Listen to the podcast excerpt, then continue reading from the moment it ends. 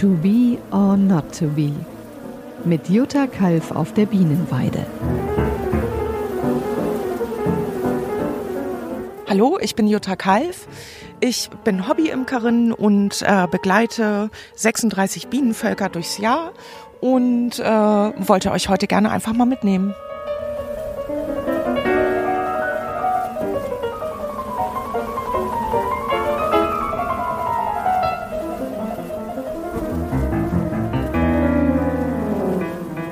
Schwärmt der Schwarm, ist's Schwarmzeit. Wir befinden uns jetzt im Monat Mai und die Natur selbst ist in einem großen Umbruch. Es ist die Zeit der Blüte, die Zeit des Wachstums und der Fortpflanzung. Die Natur bereitet sich auf den herannahenden Sommer vor und alle Wesen, alle Tiere, alle Pflanzen tun es ihr gleich, indem sie sich fortpflanzen, wachsen und gedeihen. Schauen wir uns in der Landschaft um, finden wir große Nektarlieferanten wie Kastanien, Obstbäume und Weißdorn. Dies sind Trachtarten, die dem heimischen Frühlingsblütenhonig angehören. Der Regen der letzten Tage hat die Blüten dieser wichtigen Nektarspender nun heruntergewaschen und die nächsten wichtigen Trachtbäume wie Rotkastanie oder Rotdorn konnten den dringend benötigten Regen aufsaugen und für die Nektarproduktion speichern. Im Bienenvolk passieren jetzt ganz wesentliche Dinge. Und zwar wird das Volk, die Gesamtheit aller einzelnen Wesen, die wir auch Bienen nennen, weil sie eben ein Wesen beschreiben, dieses Wesen wächst heran zu einem jungen Wesen, was sich fortpflanzen möchte. Und das tun die Bienen über das Schwärmen. Einige Menschen haben vielleicht schon mal einen Naturschwarm gesehen, einen Bienenschwarm, der irgendwo im Baum hängt und sich gefragt, warum das passiert. Das Schwärmen ist ein ganz natürlicher und biologisch logischer Prozess. Über diese Art und Weise pflanzt sich der Bienen fort. Das ist seine einzige Möglichkeit, sich zu reproduzieren. Und das tut er, indem ein großer Teil des Bienenvolkes mit der alten Königin den Stock verlässt. Und im Stock bleiben viele Bienen, viele junge Bienen und ähm, Eier und Larven viel Brut und auch viel Futter.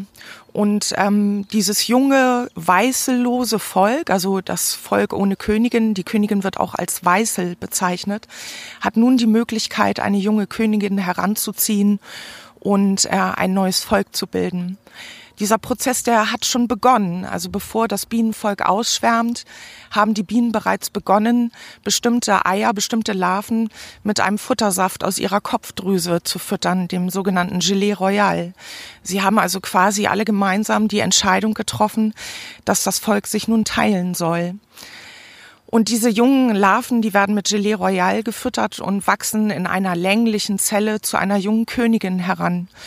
Wenn diese Zelle verdeckelt wird, ist das quasi der Startschuss für einen großen Teil des Volkes, ungefähr 70 Prozent, und der alten Königin diesen Stock nun zu verlassen.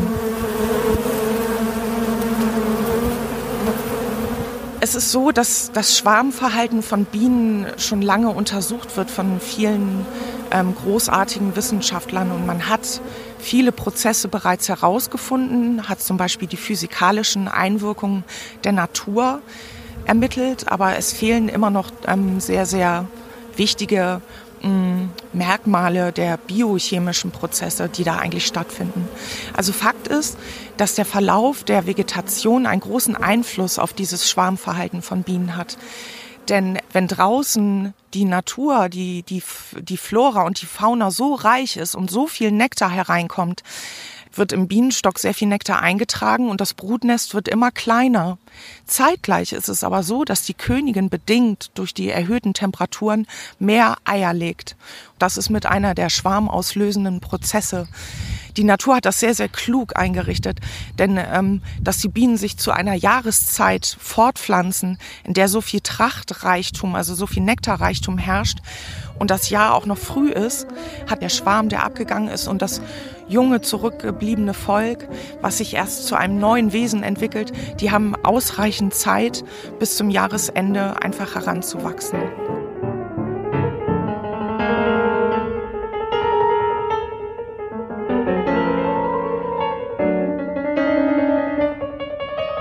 Es ist so, dass im, im, im Schwarm, der abgeht, das sind 70 Prozent der Bienen tatsächlich, die den Stock verlassen, ist es so, dass es eine gut durchmischte Menge von Bienen jeder Altersgruppe ist. Also wirklich die ganz, ganz jungen Bienen, die Pflegebienen, die Ammenbienen, die, ähm, die Bienen, die äh, Wachsdrüsen bereits ausgeprägt haben und aber auch Sammlerinnen, die sich einfach gut in der Gegend auskennen und quasi diesen Schwarm, der abgeht, den werden sie ähm, leiten, weil sie die Umgebung sehr, sehr gut kennengelernt haben. Und im Stock selbst zurück bleiben eigentlich eher die alten und die sehr, sehr jungen Bienen. Und die formen quasi, die helfen quasi ein junges neues Wesen zu formen.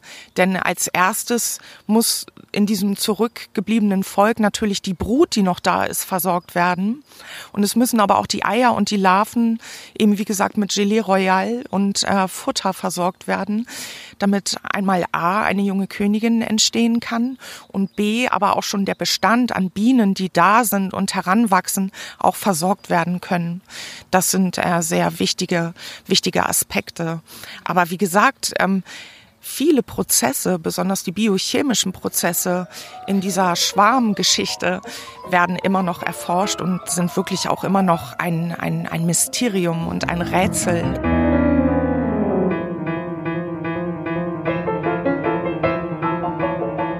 Im Stock selbst verbleiben sehr viele junge Bienen, die die Aufgabe haben, die äh, bald schlüpfenden Königinnen äh, später zu versorgen.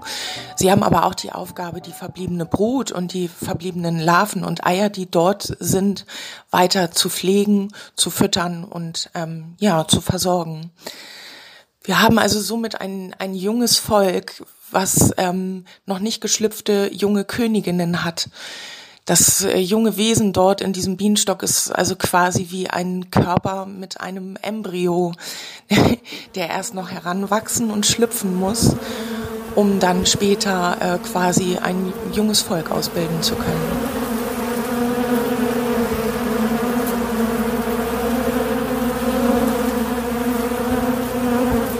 Ich finde es einfach sehr wichtig zu betonen, dass der Schwarm Trieb oder beziehungsweise der, der Prozess des Schwärmens ein absolut natürlicher ist und dass der eigentlich auch nicht unterdrückt werden sollte. In der konventionellen Imkerei ist es so, dass äh, viele Imker darauf bedacht sind, den Schwarmtrieb zu brechen, beziehungsweise ihn gar nicht erst entstehen zu lassen. Das hat hauptsächlich erstmal wirtschaftliche Aspekte, denn ein abgeschwärmtes Bienenvolk ist verloren, da ist einmal die Bienenmasse verloren. Und das junge Volk, was zurückbleibt, das braucht ungefähr einen Monat, bis daraus ein junges Wesen geworden ist mit einer eierlegenden Königin, die sich dann erst wieder zu einem Volk, zu einem jungen Volk aufbauen und es vergehen weitere Wochen, bis dieses Volk wirklich so weit ist, Nektar einzutragen für die Honigproduktion. Insofern ist es so, ähm, dass einfach in den konventionellen Bereichen der Imkerei, aber auch in der Erwerbsimkerei, weil die sind natürlich wirtschaftlich abhängig von der Honigproduktion, dass dort einfach die Schwärme unterdrückt werden.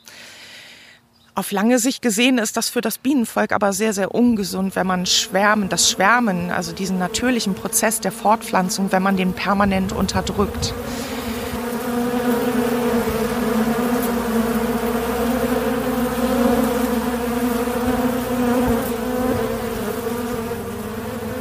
Die permanente Unterdrückung dieses Schwarmtriebs, indem man die Weißelzellen ausbricht, also sprich, das sind die Zellen, in denen junge Königinnen heranwachsen. Wenn man äh, permanent diese Zellen ausbricht, dann ist es, als würde man an diesem jungen Bienenwesen ständig Abtreibung betreiben.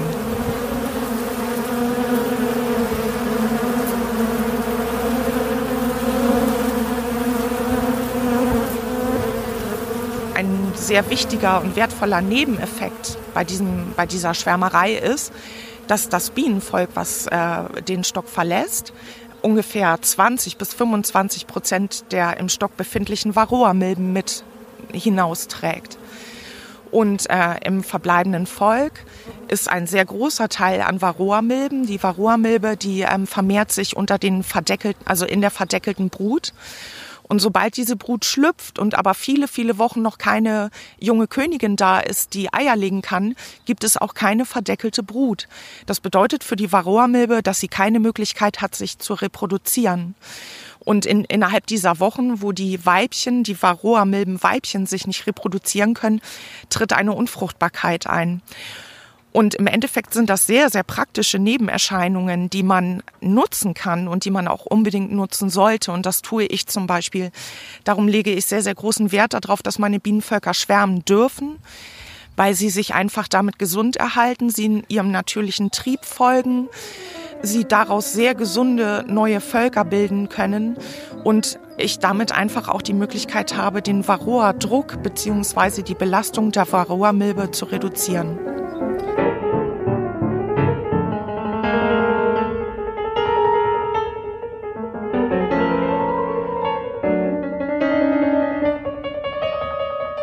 Der abgegangene Schwarm muss eine neue Behausung finden. Also die Bienen, die mit der Königin den Stock verlassen und mit auf die Reise gehen, die haben ihre Honigblase vollgefüllt und haben Proviant für maximal zehn Tage bei sich. Das heißt, dass dieser Schwarm eine neue Behausung finden muss. Ich selbst hege immer die Hoffnung, dass sie in den umliegenden Wäldern hier Nistmöglichkeiten finden, also beziehungsweise Behausungsmöglichkeiten, um ein neues Nest zu gründen. Ich habe aber sehr, sehr gute Standorte. Also wir befinden uns jetzt hier gerade zum Beispiel auf einem sehr schönen Standort. Das ist die Hofe. Es ist auch wieder am Rande von Hoffnungstal auf einer Wiese meines äh, sehr, sehr lieben Freundes. Und hier sind sehr viele niedrigstämmige Obstbäume. Und wenn meine Bienenvölker hier schwärmen, hängen die meistens nach dem Abgang des Schwarmes, hängen die hier ähm, erstmal irgendwo im Baum. Und in der Regel ist es so, dass die Nachbarn, wenn die das mitkriegen, dann rufen die mich an und sagen, hey Jutta, deine, deine Bienen sind schon wieder abgehauen. Ne? Und dann komme ich und kann diesen Schwarm fangen und dieser Schwarm, der wird bei mir dann einfach eine neue Behausung finden. Also hat denn dann, wenn man den Schwarm fängt, hat der Schwarm die Sicherheit, dass er dann äh, quasi eine neue Behausung durch Imker findet.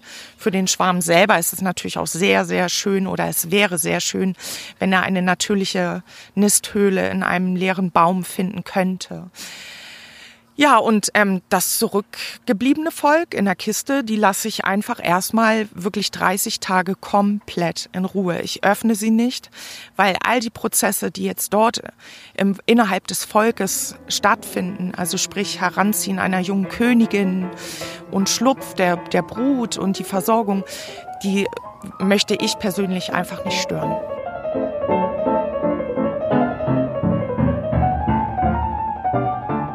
Also die einfachste Methode für mich, die einfachste Methode ist, ähm, ich habe einen Eimer und ein sogenanntes Absperrgitter.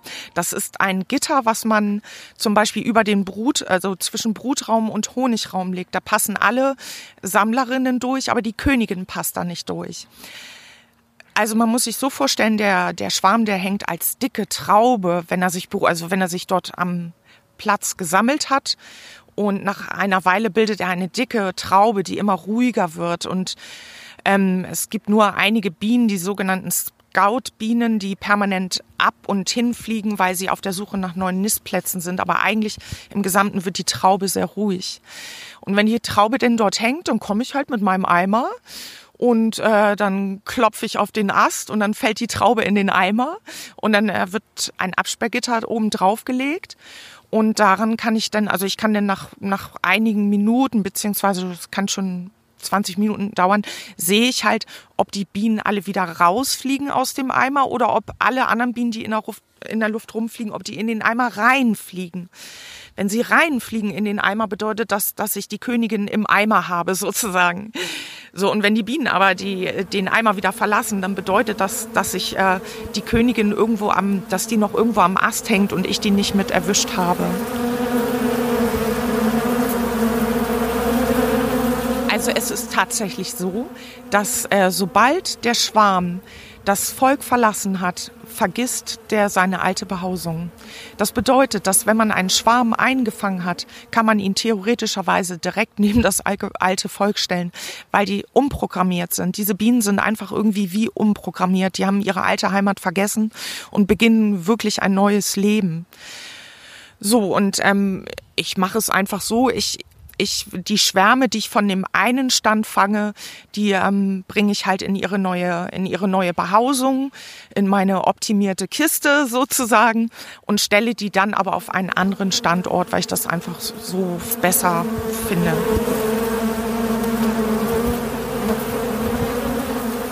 Was ich persönlich sehr sehr wichtig finde, ist dass dieser gesamte Ablauf des Schwärmens, von der Einleitung des Schwarmes bis hin zur Bildung eines jungen ähm, Volkes, was, was im Stock hinterblieben ist, das ist ein, ein völlig perfekt aufeinander abgestimmter Prozess, den man imkerlich eigentlich überhaupt gar nicht imitieren kann.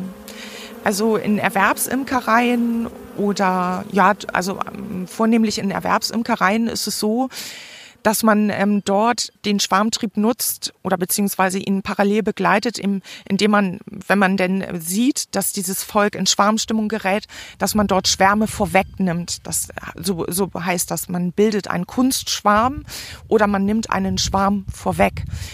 Das kommt dem Wesen der Bienen schon sehr, sehr entgegen. Das muss man wirklich sagen. Konventionelle Imker versuchen zum Beispiel, diesen Schwarmtrieb zu drücken, indem sie Ableger bilden oder das Volk schröpfen, indem sie Brutwaben entnehmen. Das ist sehr, ähm, das kommt dem Wesen Biene gar nicht nahe und ähm, hat auch gar nicht den Effekt, dass dieser Schwarmtrieb erlischt. Wenn das Volk sich fortpflanzen will, dann will es sich fortpflanzen aber auch durch die Vorwegnahme eines Schwarmes ähm, finde ich, äh, kann man, kann man den natürlichen Schwarmprozess wirklich nur mäßig imitieren. Und ähm, das sollte man schon irgendwie auch mit im Auge behalten, wenn man versuchen möchte, so wesensgemäß wie nur irgendwie zu imkern. Wesensgemäß wäre dann in diesem Fall tatsächlich, dass man das Volk alleine abschwärmen lässt und dann sich einfach auf das Glück verlässt, dass man diesen Schwarm dann auch einfängt. Das war To Be or Not to Be, dein Podcast mit Jutta Kalf.